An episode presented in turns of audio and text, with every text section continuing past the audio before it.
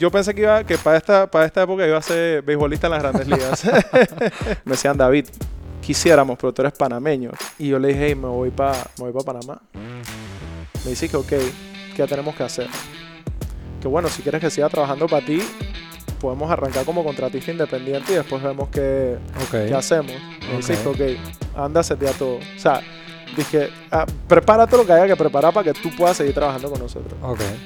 Y en 2019, agarro mis cosas, me mudo para Panamá. ¿Qué tal familia? Y bienvenidos nuevamente a Personal Upgrade Academy, el podcast semanal donde tengo el privilegio de sentarme con mentes brillantes latinoamericanas para conocer sus historias y las herramientas que han utilizado para alcanzar el éxito personal y profesional.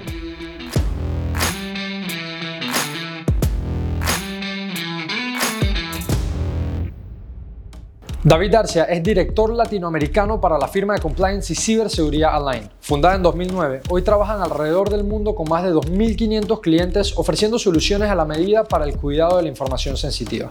David inició como intern en esta empresa y a lo largo de 7 años se fue abriendo paso hasta el momento donde le ofrecieron el reto de continuar expandiendo Align hacia Latinoamérica. Una conversación que nos cuenta sobre cómo navegar y poner tus habilidades a su mejor uso dentro de una estructura corporativa. Adicional, a la lección de atreverse a tomar proyectos desafiantes para llegar a tu próximo nivel. Vamos a verlo. Gracias a todos los que están con nosotros por acá una semana más en Personal Upgrade Academy. Es un gusto tenerlos por acá. Si es primera vez que estás escuchando un episodio, si es primera vez que llegas a formar parte de esta comunidad, recuerda que nos puedes encontrar en todos lados, YouTube, Spotify, Apple Podcasts, Overcast, TikTok, LinkedIn, Facebook, a donde tú quieras, nos vas a encontrar. Recuerda darle like, suscribirte a los canales y compartir cualquier pieza que encuentres aquí que te aportó valor a ti, porque seguramente puede aportarle valor a otra persona. Con eso dicho, vámonos directo al episodio de hoy. Ya ustedes saben, ya vieron quién nos acompaña por acá y vengo con la primera pregunta que es la siguiente. Empresa de ciberseguridad. ¿Eso era algo que a ti te fascinaba o fue algo que en el camino se dio la oportunidad? Eh, bueno, primero de todo, gracias. Gracias por la invitación. Súper contento de estar aquí. Eh, para nada, para nada. Yo eh, cuando de niño quería ser beisbolista, después quería ser abogado, después quería ser diplomático. Eh, y literalmente en mi primera entrevista con, con Alain, cuando empecé el, proceso, eh, yo fui bien honesto y dije, no, no, no sé nada de esto. Conozco cero. Cero. Vamos, ¿sabes? Estoy dispuesto a aprender, estoy dispuesto a, a entrar a la industria. Digo, esto fue hace años, cuando estaba en, en college. Eh, pero no, no es algo que... Eh, yo pensé que iba que para esta, para esta época iba a ser beisbolista en las grandes ligas. ok, ok. Ahí, me dejas, ahí me dejas un, primer punto del que voy a agarrarme para expandir ahí, que creo que es súper importante, que es el tema de que las cosas se aprenden haciendo. Soy fiel creyente de que no importa en qué industria estés, no importa de qué background vengas, si hay algo a lo que tú le quieres echar ganas y meterle, lo vas a aprender. Me gustó que fuiste muy sincero en el proceso de reclutamiento. Tú le dijiste ciberseguridad cero. No sé si, si eres un man tal vez techie o ni siquiera por ahí. Sí, sí, toda la vida, o sea, toda la vida la tecnología sí siempre me llamó la atención. O sea, yo, yo, para echarte un poquito del cuento, cuando yo entré eh, a la universidad, yo estaba decidido eh, en estudiar relaciones internacionales. O sea, yo entré a FSU Panamá iba a estudiar relaciones internacionales. Después por ahí un momento dije, mm, tal vez no me voy tan, tan broad y, y, estudiarlo también para la empresa privada. Entonces iba a estudiar finanzas y relaciones internacionales. Y por cosas de la vida, como es, en uno de esos summers estudiando en FSU aquí en Panamá, eh, apliqué un internship a Banco General. Okay. Em, y em, en este internship me pusieron en el departamento de Business Intelligence. Ya. Y en el departamento de Business Intelligence eh, aprendí muchísimo y me llamó muchísimo la atención eh, el tema de sistemas de información. Ya. Porque uno piensa en el banco, uno piensa a veces, bueno, la plata, las transacciones, la tarjeta de crédito, el producto, pero tú no, no piensas realmente lo que está pasando en el, en el backend y los niveles de análisis que ocurren en el backend. Entonces, eh, hice dos internships en esos dos summers que tuve aquí en Panamá, uno con el team de Business Intelligence y otro con el departamento de planificación y gestión. Pero espérate, ambos en Banco General, sí, tuviste ambas oportunidades en Banco Dos veces, hice dos, dos internships separados, o sea, el primero fue como de dos meses y después al par de meses regresé por un par de meses más. Entonces, Esto fue, fueron mis primeros, en mis primeros dos años en la universidad. Y ahí verdaderamente fue cuando dije, hey, yo estudié algo relacionado a esto. Esto me llama muchísimo más la atención, los sistemas, los procesos, el manejo de data, la información. Y ahí entonces donde empiezo a hacer research y justo antes de irme a Tallahassee digo, ¿sabes qué? Finance y Management Information Systems. Ajá. Entonces, así, así empieza. Entonces, la carrera de Management Information Systems no es una carrera altamente técnica. O sea, yo no, no vengo aquí a decir que soy hacker profesional ni nada por el estilo. Pero lo cool de esa carrera es que imagínate que es el puente entre el personal técnico y el personal de negocio. Entonces, yo entiendo la parte técnica y entiendo eh, lo que un negocio necesita y yo entro entonces ahí a poder comunicar esos dos, esas dos áreas que al final eh, a veces no se entienden entre ellos, entre ellos mismos. Entonces es como ese puente. Y bueno, resulta pues que esa es una carrera perfecta para ser auditor de sistemas de información. Porque cuando uno es un auditor de sistemas de información, una empresa como, como Align, uno conversa con todo tipo de personas en la cadena de una, de una empresa. Entonces, así fue como decidí ir a la, eh, por este lado de la carrera y mucho más eh, por la parte de, de, eh, sistemas de información que por la parte de relaciones internacionales o finanzas. Y ok, otra pregunta que tengo. So, Tienes esta, primera experiencia en Banco General como intern que te abre un poco la mente hacia lo que es la parte de información, que es, eh, como tú bien, bien lo planteas, esa parte del backend, que es un mundo que muchos desconocemos, que está ahí oculto, pero que es parte esencial del engranaje de, una empresa y de muchas empresas, eh, ya sea banca y en muchas otras industrias, ¿no? Cuando tú estás luego, esos dos años que haces en Estados Unidos, ah, otra cosa que te quería preguntar antes de seguir por ahí. ¿Tus experiencias en Banco General como intern fueron tus primeras experiencias trabajando o habías tenido alguna experiencia previa? No, eh, fueron mis primeras experiencias formales eh, trabajando en, una empresa. Ok, ok. Entonces, ahora sí, siguiendo lo que te iba a preguntar. Tú luego vas a Estados Unidos. Así es. Pasado esos dos internships que tuviste, ¿en qué momento coincides con Align? ¿Tuviste otra experiencia o terminas college allá? ¿Te quedas por Estados Unidos tratando de buscar alguna oportunidad? ¿Regresas? ¿Qué pasa en ese interín? Sí, bueno, ahí, ahí es donde, donde viene el verdadero cuento pues, de cómo termino en una empresa de ciberseguridad y cumplimiento. Em, yo siempre estuve interesado en hacer una pasantía o un internship en Estados Unidos con la empresa la empresa que me quisiera o, donde pudiese conseguir la verdad es que en mi cabeza no existía como que esta es la empresa que quiero trabajar o si es esta no es otra. O sea, yo siempre estuve bien abierto a las oportunidades que se me, que se me dieran. Y em, estando en FSU, em, yo corro para ser presidente de la Asociación de Sistemas de Información de FSU Tallahassee. Okay súper pequeño. O sea, no pienses que era que 50, 60 personas estaban votando. Habían 10 personas votando. Eh, y, bueno, resulta pues que mi pitch eh, en, el, en, el, debate con la otra candidata eh, fue el mejor y quedó siendo presidente de la Asociación de Sistemas de Información. Esto me abre las puertas a conectarme con un montón de empresas, porque una de las cosas que yo dije en el momento que estaba corriendo para ser presidente de la asociación era, tenemos que dar a conocer este major. O sea, MIS, cuando yo llegué a FSU eh, en el 2013, no era algo de lo que se hablaba tanto como es ahora. O sea, ahora MIS es una parte clave. Si tú quieres estudiar marketing, todo el mundo te va a, estudiar, todo el mundo te va a decir estudiar marketing y MIS.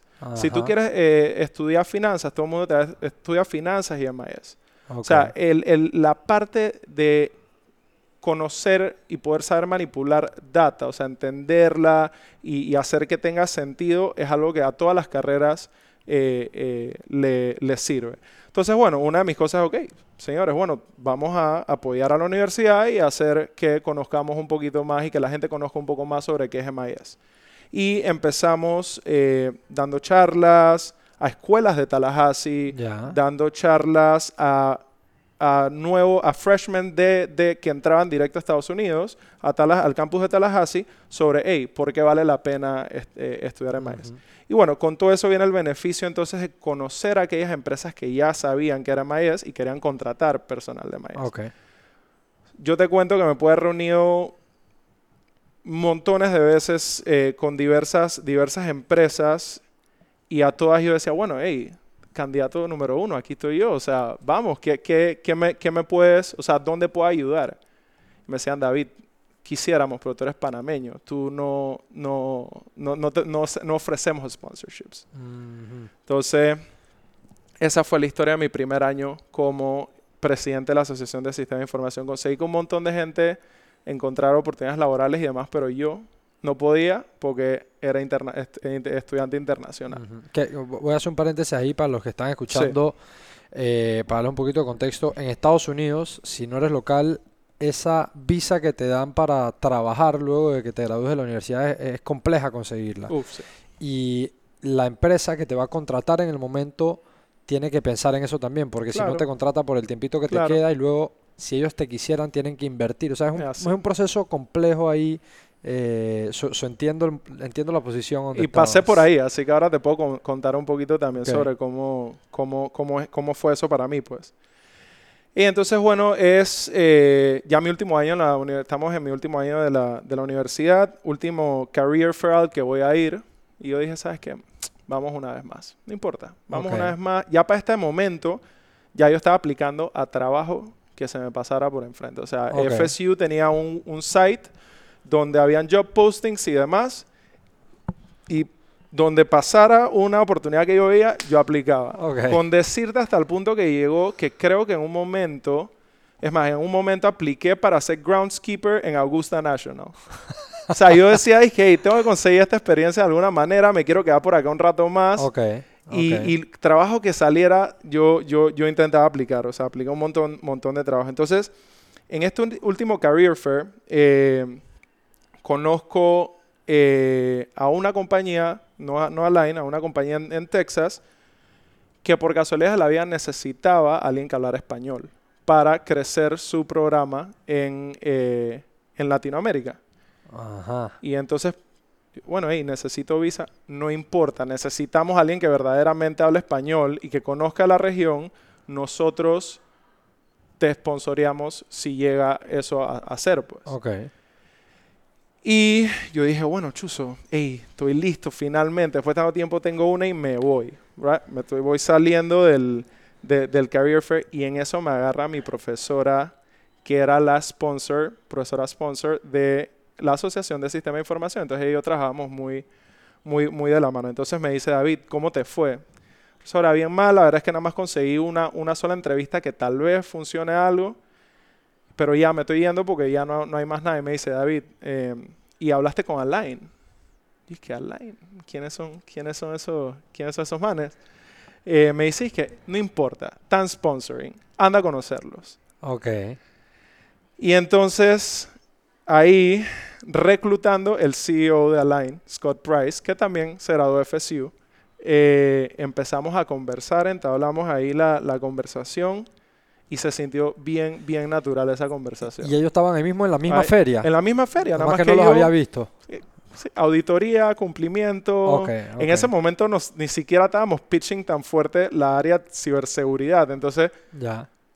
IT Audit and Compliance. Si ves eso, es como que lo que te digo, dije, ¿qué sé de eso? O sea, ¿para qué voy a aplicar? Ya, ya. Entonces, pero yo en mi cabeza, bueno, ya los conocí, me invitaron a hacer una entrevista. Pero en mi cabeza dije, hey, voy para Texas. O sea, voy. Estoy con estos manes de Texas y, y para allá voy. Entonces, el día que me toca la entrevista a un campus con, eh, con Align, yo le iba a foldear. O sea, ya yo... ya tú estabas ya yo estaba en Texas. En Texas, ya. yo estaba, estaba listo. Em, y mi, mi, novia en ese momento, ahora mi, mi querida esposa, me dice, David, no quedes mal con la gente anda a tu entrevista. Ok. Eh, y dije, no, en verano voy a ir, no sé qué. Busco cómo cancelar y dice, si cancelas con menos de 24 horas, te baneamos el sistema, tienes que escribir un handwritten letter casi pidiendo disculpas. Y que, eh, deja voy a ir. Voy, a ir. Pues. Okay. Fui y en ese momento me entrevista uno de los managers de Align. Okay. Que ahora es el COO de Align. Oh, wow. En ese momento él era uno de los managers. En ese momento, Align tenía 55 personas a nivel global. Ok. And that's it. Ok. Em, y él me entrevista y él es el que yo le digo, es que, dude, yo no sé nada de esto. O sea, de, que voy a aprender, voy a aprender, pero yo en verdad no sé nada de esto. Y me dice, no te preocupes, lo que he hablado contigo, lo, lo que hemos discutido, con ese conocimiento, vas a poder. Y que, bueno, está bien, pues. Me invitan a Tampa a hacer la entrevista ya en persona. O sea, pasé ya al último nivel. Éramos dos que estábamos peleando por el eh, trabajo de, pasante. Esto era por una pasantía. Ok. El otro era pasantía también. También, también. Me voy la semana antes para Texas. Y yo dije, chuzo, ya estaba listo. Ya yo ya estaba viendo dónde quedarme y toda la cosa. Y bueno, a la semana tocaba ir a Tampa y viaje gratis. Me voy para voy Tampa, claro que sí. Eh, voy a Tampa. La compañía era tan pequeña que no, eh, no te compraban boletos para viajar en American ni nada del estilo, sino que el CEO mandaba su, su avión de una hélice, que habían cinco personas, te buscaban en Tallahassee y te dropeaban en Tampa, en el avión del CEO. Así que ya por ahí empezamos y que, mm, ok, interesante. Eh, y llego a la oficina de Tampa y chuzo, fue esta conexión como que instantánea con, con la gente. O sea, ya venía con la experiencia de haber entrevistado en sitio en, Texas con la compañía de Texas, pero hablar con la gente Align se sintió como que aquí hay algo diferente que está pasando. Y mi última entrevista fue con el CEO.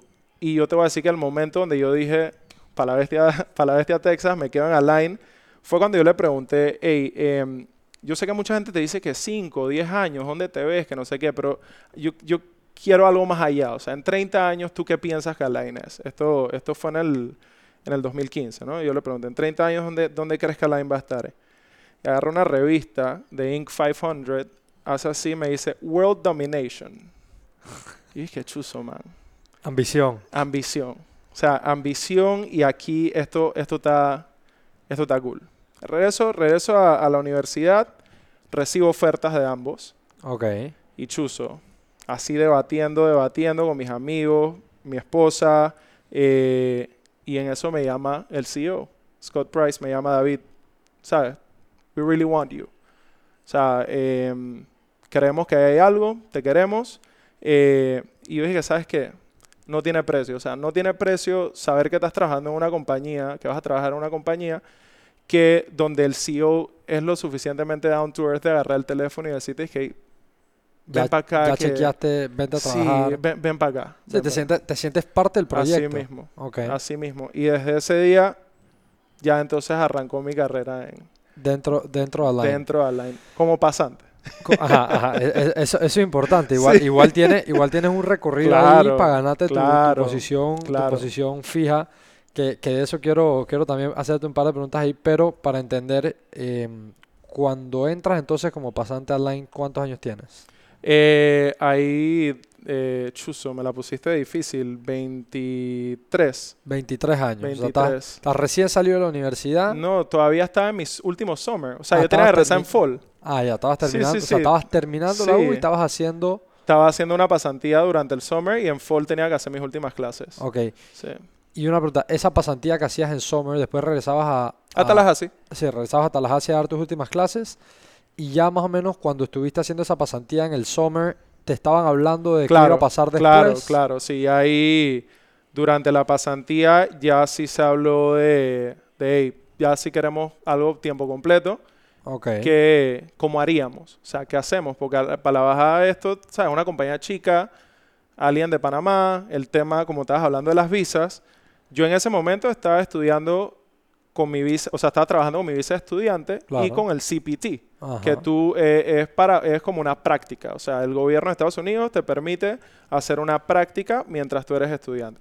E igualmente, cuando tú te gradúas, tienes un año para hacer un OPT, que entonces es tu año post postgraduación, que si eres estudiante STEM en tecnologías y demás, en un major de ciencias o tecnologías tienes hasta tres años. Pero ah, como yo estaba en el College of Business, como MIS es del College of Business, yo nada más tenía un año. Entonces, bueno, yo le dije, ok, hey, estoy en CPT, eh, el próximo año sería el OPT y bueno, ya de ahí vemos qué hacemos. Pero por lo menos un año Pero por lo menos un año, ajá. Listo, vamos. Empieza a procesar, me hacen la oferta, se hacen las debidas aplicaciones y en diciembre eh, de ese año me gradúo y eh, enero de 2016 arranca entonces ya mi carrera full time con Align en Tampa, viviendo en Tampa ya. Ok, ya mudado en Tampa, trabajando en un equipo. En Tampa. Mencionaste algo eh, para, para, darle un poco de, de elementos a la historia. Cuando te entrevistaste en ese momento, dijiste 55 personas a nivel global. Sí. ¿Verdad? Esa era la compañía Sí. hasta el momento hasta donde había escalado. Así es.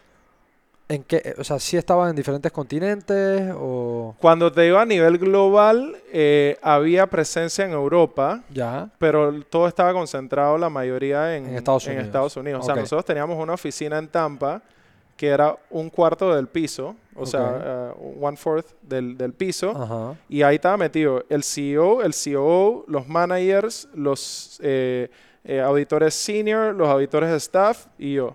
Ok. Y un mini conference room. Ok. Todos ahí. O sea, O sea, ahí, ahí estaba el core de la ahí empresa. está el core de la empresa. Ok. Hoy día estamos hablando de casi ocho años después. ¿Cómo, ¿Dónde está la empresa? Ok. Align Panamá tiene 55 empleados. Nada más Align Panamá. Sí. Ok. Align ok. Panamá tiene 55 empleados y a nivel global tenemos alrededor de 600 Qué empleados locura. con oficinas en Estados Unidos, Panamá, Bulgaria, Irlanda e India. O sea, 12x. Han crecido, han sido- crecido 12x ha sido de lo que era en, en ocho locura. años. Sí. Otra cosa importante para, para que la gente entienda.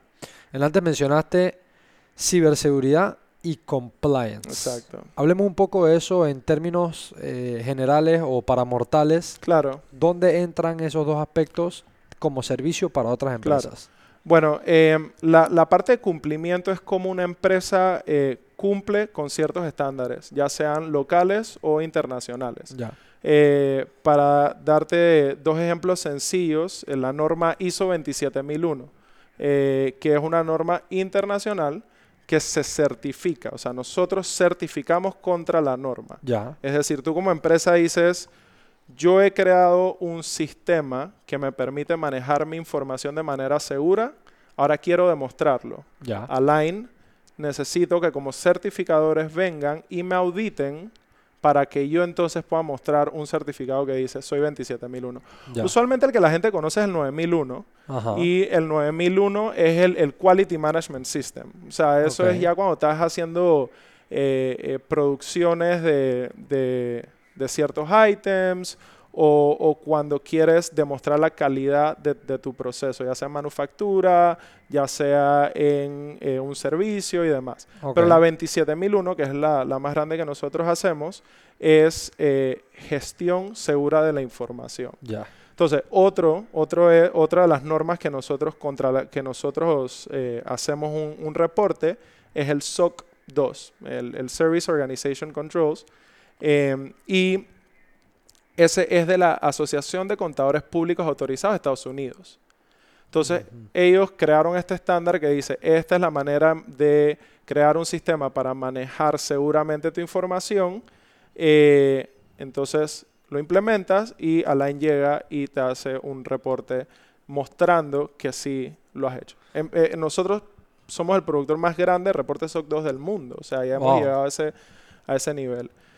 Y en el lado de ciberseguridad, esa yo creo que es la parte que más, más le interesa a la gente y, y es la parte más cool. La parte de seguridad, ahí lo más importante que nosotros eh, hacemos es la parte de test de penetración.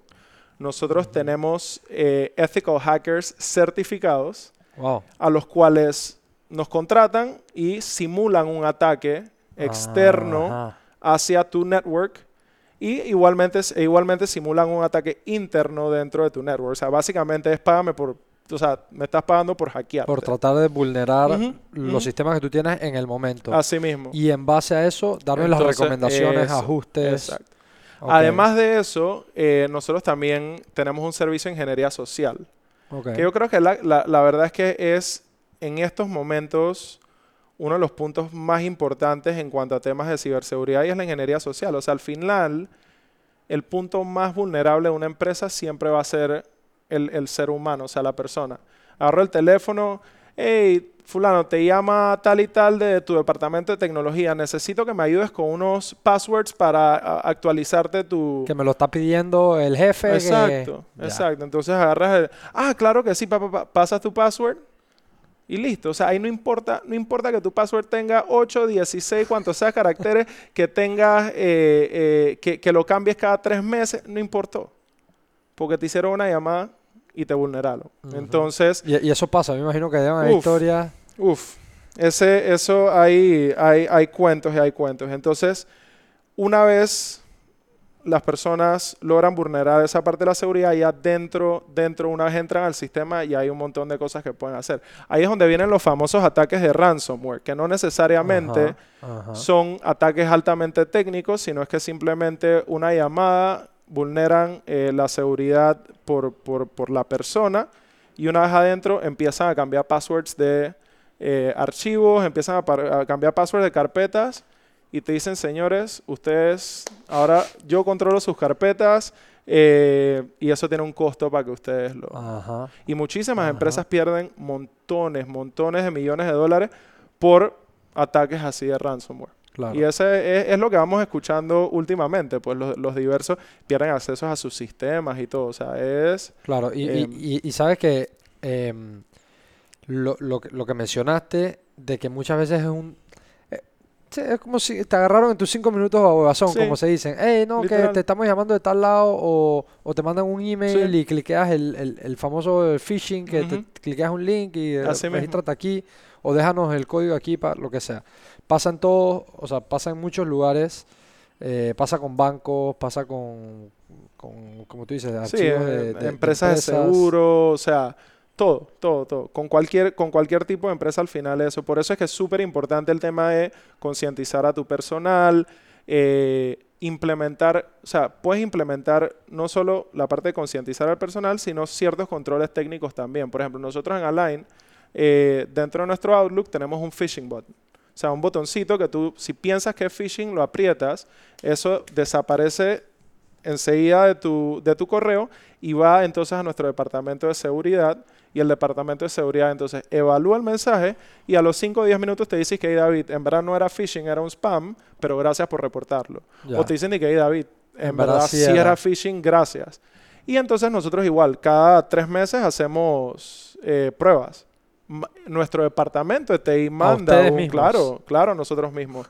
nos manda un, un correo y entonces la persona que cae persona que tiene que ir para training adicional al que ya hacemos. Ah, al que ya hacemos. Entonces, esa parte mezcla controles técnicos con la concientización de tu personal, a mí me parece que es súper importante. Y hay un montón de, montón de, soluciones allá afuera que eh, te proveen eh, servicios de entrenamiento de tu personal, videos ya prehechos. O sea, es súper fácil montar un, un programa para tus empleados de eh, que puedan aprender un poco más de seguridad de la información. Ya, si, si tuvieras que decir dos o tres industrias que tal vez son como las más comúnmente atacadas, ¿cuál dirías? Digo, las dos más atacadas que, que bueno, que yo, que yo he conocido, la, la, banca. Banca. Y, y el, el, recientemente el tema de seguros. Porque es que el, con el tema de seguros, ¿qué, ¿qué pasa si yo el día de mañana te bloqueo acceso a el sistema de poner reclamos. ¿Cómo yo mm. hago, cómo, cómo como aseguradora yo Atiendes a todos tus trabajo? claro. Que tengo que rezar papel. Ajá. Entonces imagínate, eso al final lo, lo, las personas que, maliciosas que hacen este tipo de ataques buscan, no, no es a la industria más vulnerable, pero sino a la industria que más tiene que perder. Ajá. Entonces, te tumbas una banca en línea, te tumbas un, eh, eh, un sistema de reclamos, no hay negocio. Entonces, ¿qué vas a hacer? Tienes que... Tienes que, que, rayar el cheque, sí. Sí, entonces, te agarran, ok, entonces seguros y banca, banca obviamente sonaba como algo lógico, pero quería conocer claro. qué otras industrias por ahí eh, eran muy comunes. Obviamente, caso cuando uno habla de ciberseguridad o piensa en ciberseguridad estando aquí en Panamá, lo primero que se te viene a la cabeza es, a mí personalmente, el tema de Panama Papers. Sí. Eso es un ataque, por ejemplo, de, de ciberseguridad, pero eso es a una firma de, abogados. De, abogados. Sí. ¿Tú crees que, o sea, una vez eso pasó aquí en Panamá y tuvimos ese precedente, desde tu punto de vista trabajando con Align, ya sea que han, se han atendido con ustedes o no, ¿Crees que mucha gente tomó conciencia de y comenzaron a trabajar en sus aspectos de ciberseguridad o crees que todavía hay mucho por hacer creo en esa que, área? Creo que todavía hay mucho por hacer. O sea, eh, en estos días nosotros ahí tuvimos un, foro abierto en, nuestras oficinas eh, y hablamos un poquito acerca del rol de la seguridad de la información en bancos y en otras empresas. Y lo que nos encontramos es que en Panamá, por ejemplo, em, no, no, sé si alguna vez has escuchado de la figura CISO. CISO. Ajá, así como el CEO, el CEO, el CISO, el Chief Information Security Officer. ¿Ves? Ahí te va, ahí te dice un poquito de, lo, bien alejado que estamos eh, del tema de seguridad de la información. Entonces, el rol del CISO, como lo dice el nombre, debería ser un C-level, eh, junto con el CEO, junto con el CTO, junto con el CEO, trabajando en seguridad de la información. En seguridad de la información no solo hablamos de archivos confidenciales, sino también de archivos privados. O sea que el CISO tiene que ver cómo protegemos nuestros archivos de recursos humanos, nuestros archivos de planilla, nuestro código fuente, o sea, todas estas cosas. ¿Y qué nos, qué nos dimos cuenta? que ese CISO usualmente está o reportando al manager de IT o al director de IT o el CISO está reportando al jefe de riesgos, pero no reporta directamente al C-level. O sea, no está en el C-level. Ya, sí, no, no, no está considerado como C-level. No nos hemos desarrollado al punto en el que hemos logrado segregar la seguridad de la información de eh, el área eh, de la tecnología. Entonces, eh, eso es algo que nosotros hemos, hemos visto eh, que se tiene que trabajar muchísimo, muchísimo en Panamá. O sea, dar, dar recursos a el área de dar recursos al área de seguridad de la información para que de manera autónoma pueda ejercer el rol que debería ejercer. Y más ahora, o sea, más ahora, las, los ciberataques se van a volver más frecuentes de lo que ya son, nuevas herramientas se van a encontrar y hay que darle los recursos dentro de la empresa. No importa lo, por lo que tan chico, que tan grande seas como empresa, al final, si tú no tienes acceso a tus sistemas, ya, ya todas las compañías tienen sus sistemas en, en, la nube. O sea, yo cuando empecé, y yo empecé hace siete años en Align, yo cuando empecé, a mí todavía me tocaba ir a clientes que tenían sus servidores en sus oficinas. O sea, ellos tenían su server room, ahí tenían sus servidores, el Manda IT manejaba, manejaba todo eso ya eso casi ni se ve. O sea, ahora tú quieres hacer una empresa, tú seteas tus servidores en la nube y todo eso te hace hasta cierto punto también un poquitito más vulnerable. Eh, eh, eso, te, eso te quería preguntar. Ese concepto de tú manejar, creo que es un poco más costoso, pero tú manejar tus propios servidores, ¿es bueno o es malo o eso ya? eso está, eso, ya no... es cosa del pasado.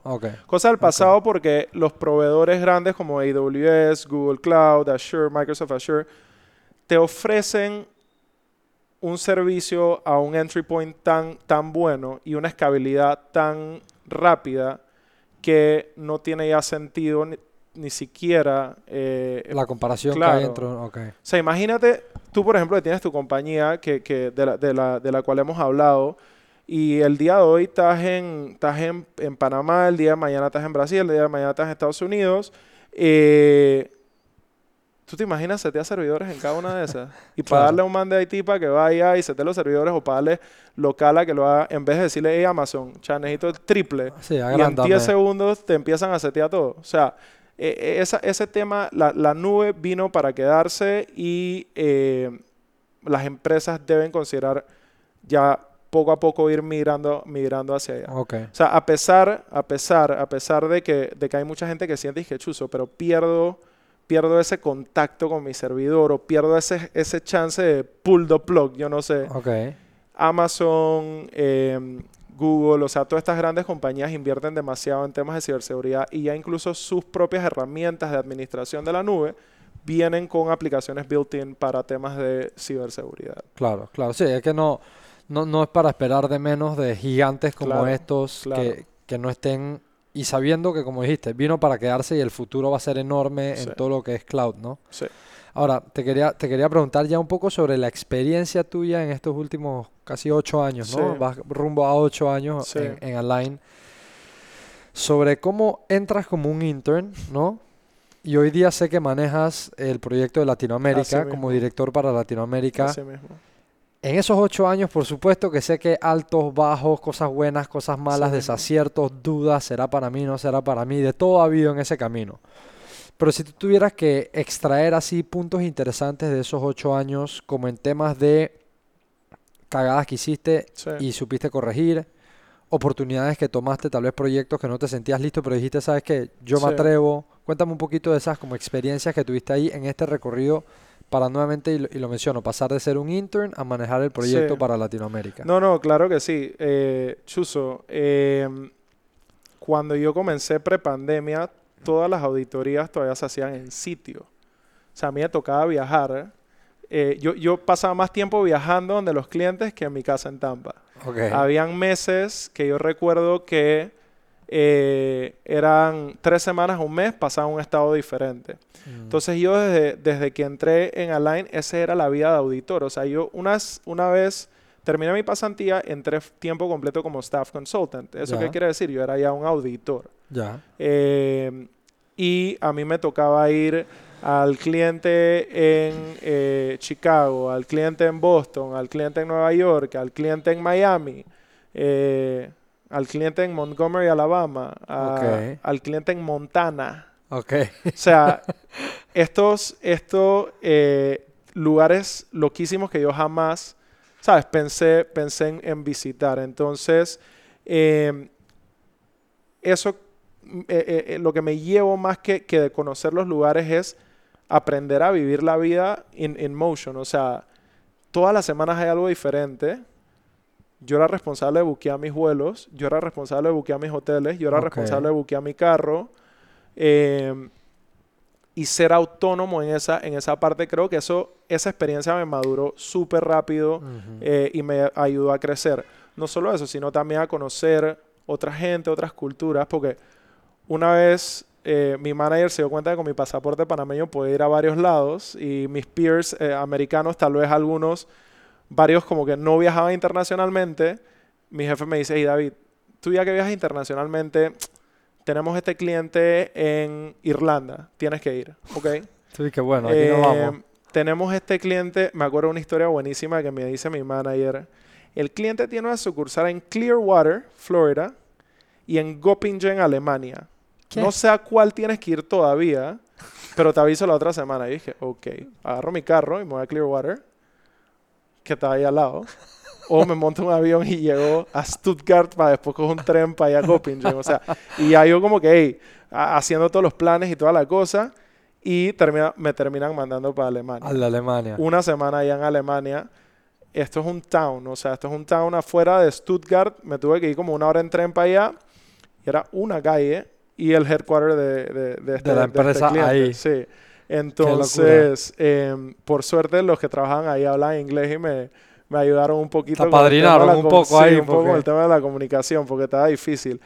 Pero, pero ese me tocó. Me recuerdo también otro, otros carnavales que me tocó súper cool, porque mi esposa Caro estaba de vacaciones y me tocaba hacer un tour en Irlanda, Polonia y Ámsterdam. Entonces, eh, le digo a mi esposa, y son carnavales, vámonos. vamos, ven, conmigo. Sí, sí, total, o sea, para pasar los carnavales solo, mejor, mejor, mejor nos vamos juntos. Nos fuimos a Ámsterdam. Tuve mi reunión en Ámsterdam. Nos quedamos un par de días ahí porque em, tengo un amigo que vive ahí. De ahí agarramos un avión. Nos fuimos a Varsovia por 18 eh, horas. O sea, llegamos a la noche, dormimos, turisteamos en la mañana, yo tuve mi, mi walkthrough, mi reunión en la, en la tarde y nos regresamos. Después allá se regresó para Panamá, entonces yo me fui para Irlanda, hice mi, mi auditoría en Irlanda y entonces regresé, eh, regresé a casa. Una pregunta, cuando tú mencionas que al inicio, cuando comenzaste ya full time y comenzaste a hacer auditorías per se, ¿verdad? ¿Cómo o qué tiempo para entender un poco cuando dices una auditoría ¿Eso es one time visit o yo tengo que ir múltiples veces o dependiendo del tamaño de la compañía? Depende mucho del tamaño de la compañía, pero usualmente nosotros en visita pasábamos una semana. O sea, el proceso de auditoría demora, demora, usualmente como tres meses. Eh, uno de los beneficios de Align de proveer tantos servicios a los clientes es que podemos unir muchas auditorías en una sola semana. Ya. Y nosotros son solo tres compañías en el mundo que pueden hacer la cantidad de auditorías que nosotros hacemos. O sea, no es cualquiera compañía que te puede decir, dijo, ok, te voy a hacer una auditoría SOC, una auditoría ISO, una auditoría PCI y un test de penetración.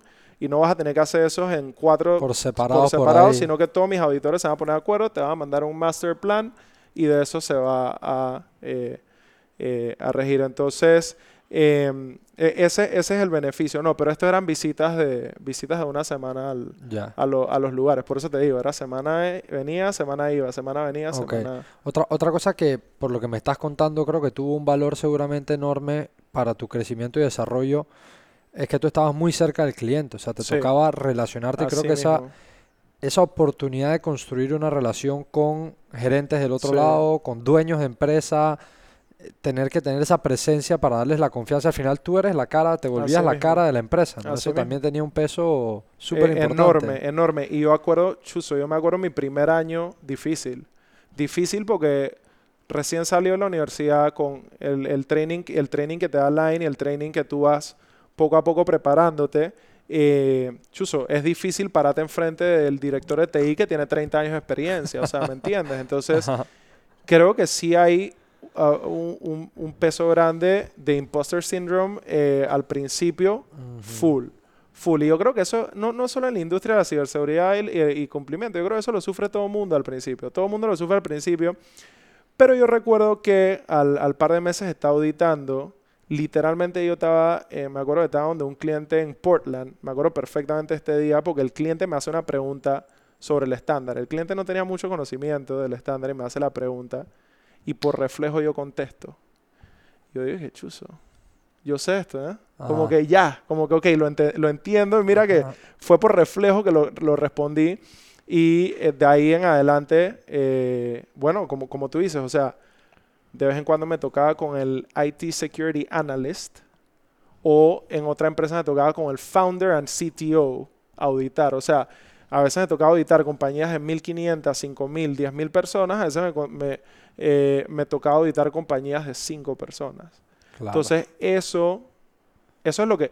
Cuando yo estoy pitcheando por qué vale la pena trabajar en, en, en Align, yo no pitcheo y dije, hey, qué cool es auditar contra el estándar 27001. O sea, no porque tal vez no, no, o sea, definitivamente no es el trabajo más divertido, pero la oportunidad que tú tienes, week in, week out, de sentarte y conversar con líderes de industria, líderes de compañía y aprender procesos de otras compañías, porque cada compañía hace las cosas diferentes, chuso, eso es una oportunidad que no, no, no, no vas a tener en, en, muchos lados. Entonces, definitivamente es un punto, un punto clave.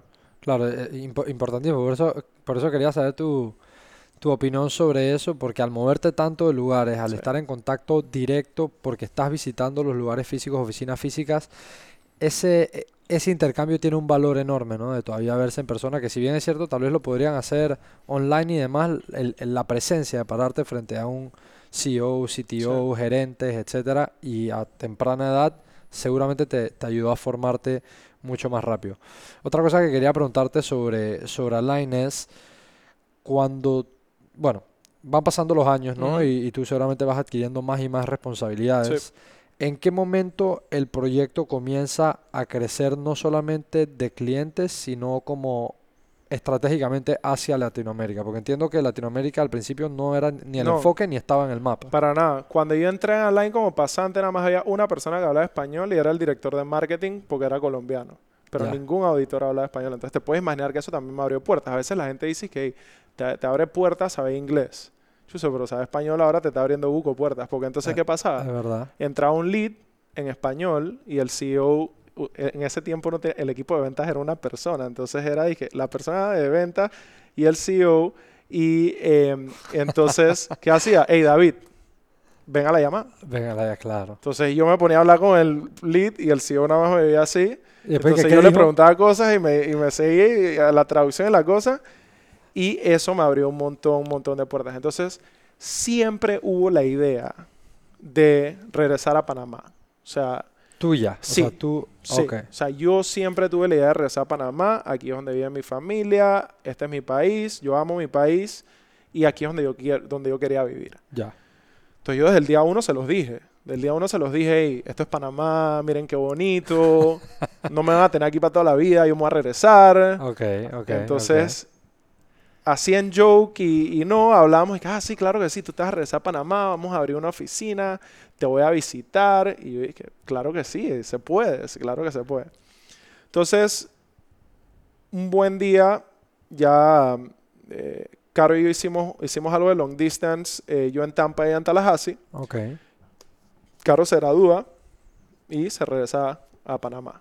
Ya. Entonces, yo, eh, yo le entro a donde mi CEO y le digo, ya él conocía a Carolina, porque ella había, había estado en varios eventos con, conmigo y demás, y hey, Caro se fue para Panamá, yo... Yo me voy con mi señora. Yo me voy, man, porque a ese tiempo no estábamos ni casados, o sea, y todavía no, Ok. no le había pedido la mano ni nada, y, y yo le digo, me, me, me voy, me voy para Panamá, me dice que ok. A, a todo esto ya yo tenía el H1B, by the way, o sea, esto ya yo me había quedado con mi OPT, me habían Ya. sacado el H1B, habíamos pasado por todo eso, Ok. y ya yo creo que yo estaba un año más de sacar mi green card. Creo que me Wow. quedaba un año más y sacar, ya podía aplicar para el green card. Wow. Y yo le dije, hey, me voy para me pa Panamá. Me dice que, ok, ¿qué tenemos que hacer? Que bueno, si quieres que siga trabajando para ti, podemos arrancar como contratista independiente y después vemos qué, Ok. qué hacemos. Me dice que, Ok. ok, anda, setea todo. O sea, dije, ah, prepara todo lo que haya que preparar para que tú puedas seguir trabajando con nosotros. Ok. Y en 2019, agarro mis cosas, me mudo para Panamá. Ya. Yo solito. Al en Panamá era David Darcia. Desde Ok. mi casa, de la casa de mis viejos, porque ni siquiera había comprado Claro, apartamento estaba, todavía. estaba recién Desde regresando. la casa de mis viejos, o sea, te puedes imaginar después de seis años eh, estando afuera, regresar a mi cuarto de infancia, mi escritorio donde hacían tareas de la Una movie escuela. esa vaina. Sí, sí, sí, sí, un, un show. Pero bueno, entonces eh, regresam- regreso, eh, sigo como contratista, eh, Caro y yo nos casamos, toda la historia, todo súper cool. Y en noviembre de 2020, Ya estamos en pandemia. ya aquí, estamos en pandemia, ok. ya estamos en pandemia. Y yo, o sea, Align sigue, Align le fue bien durante la pandemia. O sea, nosotros hicimos algunos recortes en ciertas áreas, pero el negocio no, no se... No, no se vio tan no golpeado. se vio tan golpeado. O sea, tuvimos Ok. crecimiento y todo durante, Ok. durante la Hace, pandemia. hace sentido. Sí, sí, Mucha sí, gente pasando a digital, Claro, revisando sus temas claro. en digital. Entonces, me llama noviembre, noviembre 2020, recuerdo perfectamente, me dice eh, uno de los vicepresidentes, prepara la presentación que ya estamos listos para pitchear Pan- eh, Panamá. Ya Align hacía un año había abierto oficinas en Bulgaria Ok. y les había ido súper bien outsourcing ciertas tareas al, a lo- a- al team de Bulgaria. Pero teniendo ya presencia, claro, más cercano a la región. Pero allá. entonces, ¿qué pasa? Estás en Bulgaria y el time zone, la diferencia de horario. Alguien, un auditor en Bulgaria no podía eh, eh, eh, trabajar con clientes en el Pacific Time, por ejemplo, en West Coast.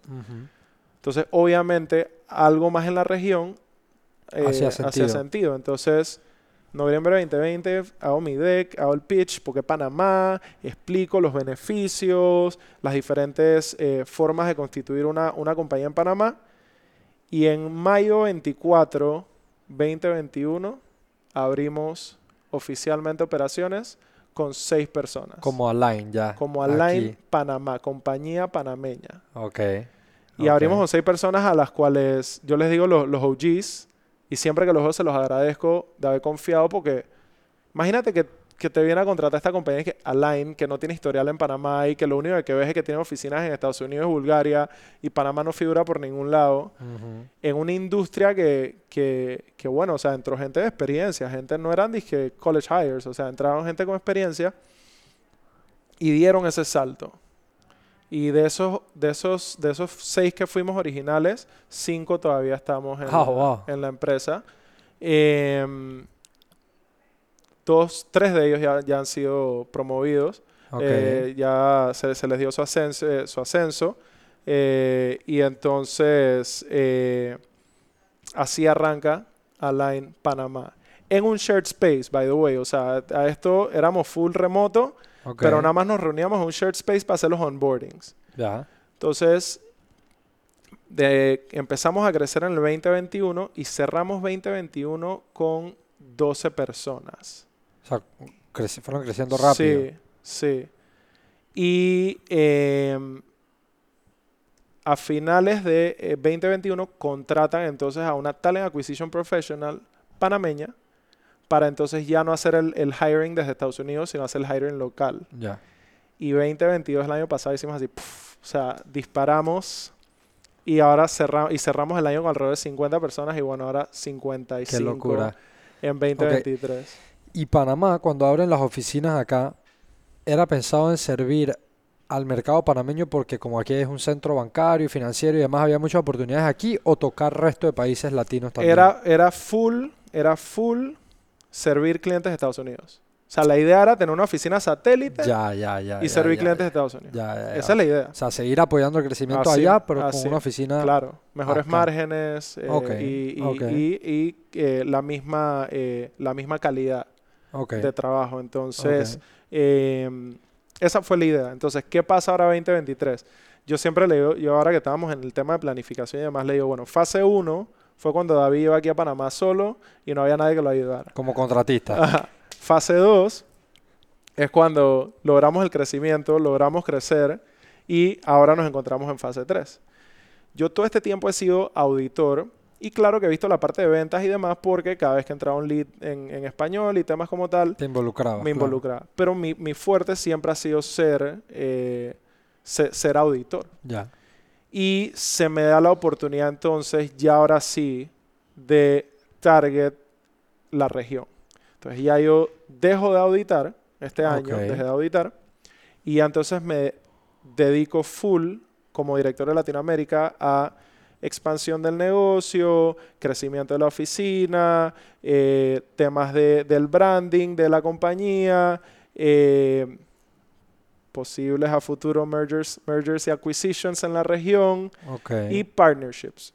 Porque al final Latinoamérica sabemos cómo se maneja y es por partnerships. O sea, yo conozco a fulano, fulano conoce a fulano. Exactamente. Entonces, nuestra meta en la región es que compliance y cyber- cybersecurity equals align. O sea, que, que se pueda lograr crear esa awareness de que Align está ahí eh, para, para servir en, en- en esos temas. Y al final, Align en su corazón sigue siendo un startup. A pesar de que hemos tenido rondas de inversión, dos rondas de inversión bastante, bastante successful, nosotros todavía operamos a la velocidad de un startup. O sea, Claro, fast nosotros, yo no le cobro a un cliente por hora, porque me gasta horas contar mis horas. O sea, nosotros le cobramos a nuestro cliente un fixed fee, and it's up to me si yo hago que ese proyecto sea profitable o no. Entonces Ya. tú sabes que cuando tú estás sacando una certificación con Align, no hay horas, sino que este es el costo de los tres meses, desde preparación hasta certificación. Ah, ah, claro, ah, hasta entrega o no entrega, porque tal vez la compañía no Ah, sí, sí, está- claro, claro. Tal vez me toca hacer un reporte y decir que, hey, sorry, no tan certificables, let's do it, let's do it again. Ok, y una pregunta, por ejemplo, en ese caso, que, que obviamente existen ambas Sí. posibilidades, la empresa siente que sí va y ustedes terminan determinando que no. ¿Ustedes mismos entran en ese proceso como de recomendación, de preparación, o eso ya le toca...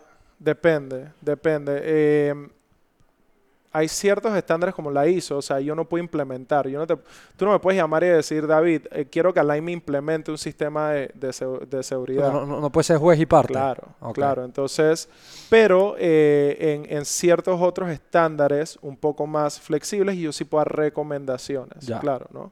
Eh, y obviamente se comparten cuáles son los findings. No es que te voy a decir que hey, no pasaste y por qué. Dije, no, no Nadie sé. sabe. No, no, no. O sea, te voy a dar tus findings y, y, y existen los procesos de remediación y nosotros apoyamos al cliente en, en escuchar y ver cuáles son las ideas y demás.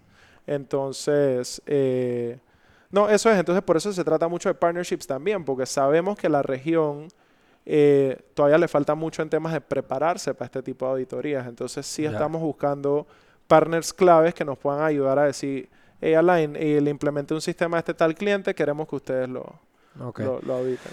Te quería preguntar otra cosa más de, de como la experiencia per se de haber escalado dentro de, de una estructura corporativa o, o- o un startup, digamos, que se va volviendo ya una multinacional. Em, a medida que tú fuiste creciendo dentro de la compañía y seguramente te tocó tener más responsabilidades, no solo personales, sino de supervisión Oh, sí. de equipos. ¿Qué cosas tú crees que has aprendido en ese área que son claves o que te han ayudado a manejar una buena relación con tus Sí. compañeros de trabajo o con las personas a quienes para a las personas quienes reportan a ti?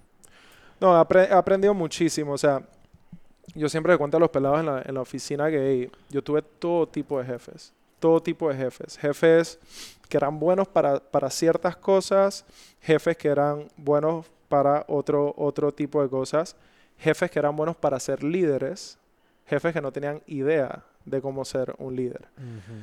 Entonces, durante ese proceso, como tú dices, de crecimiento, yo lo que traté de hacer era como que sacar un poquito de cada persona o cada manager que me tocaba, o incluso cada peer con el que trabajaba. Entonces, em, aprendí, eh, eh, aprendí de unos, de unos cómo ser un buen líder, de otros cómo ser un, líder efectivo. Eh, entonces, recuerdo que yo tenía este jefe que el tipo era la mejor persona del mundo. O sea, ese man era tu friend, ese man te apoyaba. Si tú le decías que tú tenías demasiado trabajo y que te sentías eh, abrumado, él mismo tomaba, eh, tomaba la carga por ti y te, y te apoyaba. Pero entonces le, pasaba tanto que había, a veces dejaba ciertos de sus proyectos sin hacer. Entonces, por ese lado aprendo, ok, hey, tú tienes que saber ser un buen líder, pero también tienes que ser un buen líder efectivo.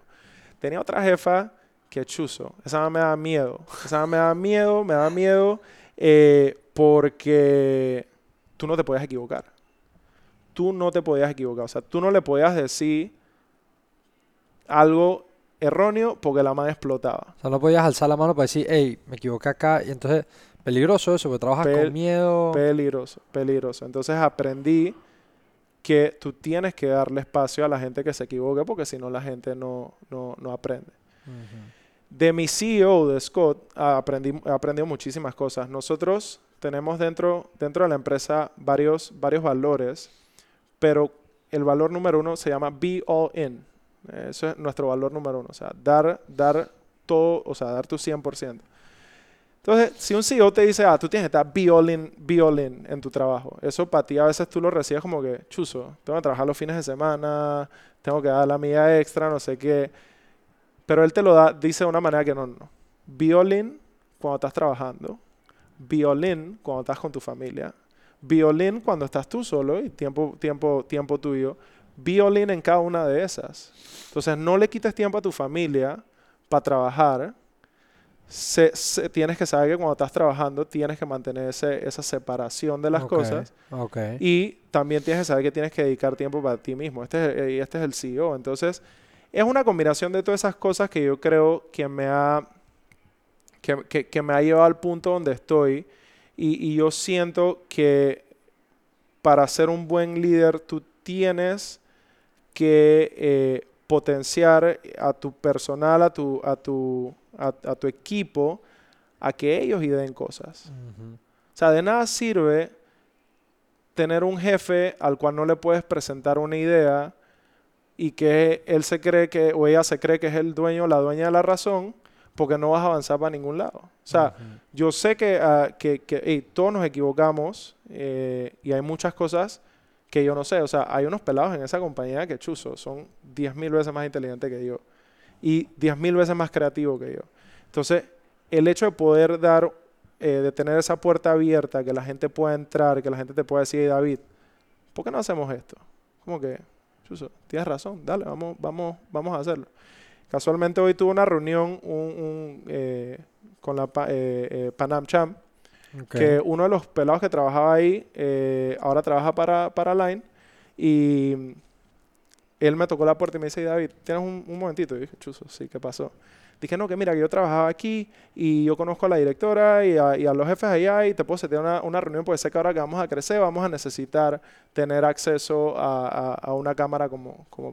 Entonces, hey, dale, setealo. Y lo seteó y tuvimos la reunión y ya vamos entonces en ese, en ese proceso. Entonces, tengo otro, otro de los pelados eh, que es brasileño. Okay. Y apenas escuchó que vamos a expandir eh, a, la TAM, Chuso se ha apoderado, se ha empoderado de que, hey, Brasil, Brasil, Brasil. Eh, y yo le dije, hey, dale, vamos. Y cada semana me trae una idea nueva, me trae un una persona nueva que conocer y es algo que, que chuzo, tú dices y que yo no le pedí que hiciera esto, pero él por, por, por sentirse en un ambiente cómodo lo, lo, lo, está haciendo. Por sentir que tiene esa libertad para aportar Y que sus ideas van a ser recibidas. Claro. Bueno, ahí, ahí tengo otro de los pelados que antes reportaba para mí, eh, cuando yo era manager de ISO, eh, que en estos días que nos vino a visitar el vicepresidente ejecutivo, le pitchó un nuevo producto. O sea, le hizo un pitch de por qué nosotros tenemos una plataforma que se llama Send, donde automatizamos mucha, mucha parte del de, proceso de cumplimiento eh, y le pichó una, una nueva metodología eh, para utilizar la herramienta para crear una nueva línea de negocios. Y el IVP le dijo, hey, Sounds good. dale, sigue desarrollándola, vamos a reunirnos con tal y tal y tal, vamos a poner esto y ahora estamos encaminados a ver si podemos lograr eso. Y esas son ideas que salen de Panamá. Claro. Entonces, eh, no, la verdad es que yo estoy muy contento, muy contento con el equipo y, y, con lo que hemos logrado en, en Panamá. Qué locura, qué locura. Bueno, David, ya para ir cerrando, hermano, te voy a hacer una última pregunta para terminar el episodio, que siempre es una pregunta que hago, es una pregunta hipotética, ¿no? Pero va de la siguiente forma. Si tú, sabes, has pasado altos, bajos, aciertos, errores, fracasos, cosas buenas, cosas malas en todo este recorrido tuyo dentro, dentro de Line y en tu vida personal y profesional. Y hay momentos que claramente son momentos de incertidumbre, de dudas, de, de imposter syndrome que uno siente. Pero si tú pudieses ir atrás, hipotéticamente, y encontrarte con ese David en alguno de esos momentos con mucha incertidumbre, con mucha duda, y pudieses, con todo lo que sabes hoy día, dejarle un consejo, ¿qué le dirías? Eh, Chuso, yo, yo creo que sería como que nunca, nunca pierdas esa visión que tienes a futuro. O sea, nunca, nunca pierdas de perspectiva por qué estás haciendo lo que estás haciendo ahora, porque estás pasando por ese momento difícil, porque estás sufriendo, porque esas son las cosas que te van a ayudar a un futuro poder llegar a donde quieres estar. O sea, yo siempre soñé con poder abrir una compañía en Panamá. Resulta que esta vez me tocó abrir la compañía, una compañía ya existente en mi país, pero recordarle a ese David de antes de que hey, eh, vale la pena el sufrimiento por lo que estás pasando y por este momento difícil porque no puedes olvidar esa, esa meta, esa meta que, que, tienes más allá adelante. Y bueno, digo, el día de hoy eh, Align invierte eh, cerca de 2 millones de dólares en, en, la economía panameña en cuanto a planilla, eh, proveedores, renta, además, o sea, yo, le, yo me decía eso hace cinco años y, no te, no te, creo, creído. no te creo. Entonces, eh, es eso, no, no, nunca, nunca, nunca pierdas eh, la, la, visión, la visión que tienes y el, el sueño que tienes. Increíble. Bueno, David, hermano, muchas gracias. Te agradezco el espacio de haber compartido con nuestra comunidad, a todas las personas que están aquí con nosotros, que nos han escuchado, que nos han visto. Esto es Personal Upgrade Academy. Como saben, sacamos episodio nuevo todos los lunes. Nos pueden encontrar en todas las plataformas. Recuerda suscribirte, darle like, comparte cualquier clip que te haya aportado valor, porque hay otra persona allá afuera que seguramente puede aprender, al igual que tú lo hiciste en este espacio. Y bueno, nos vemos en la próxima. Bless.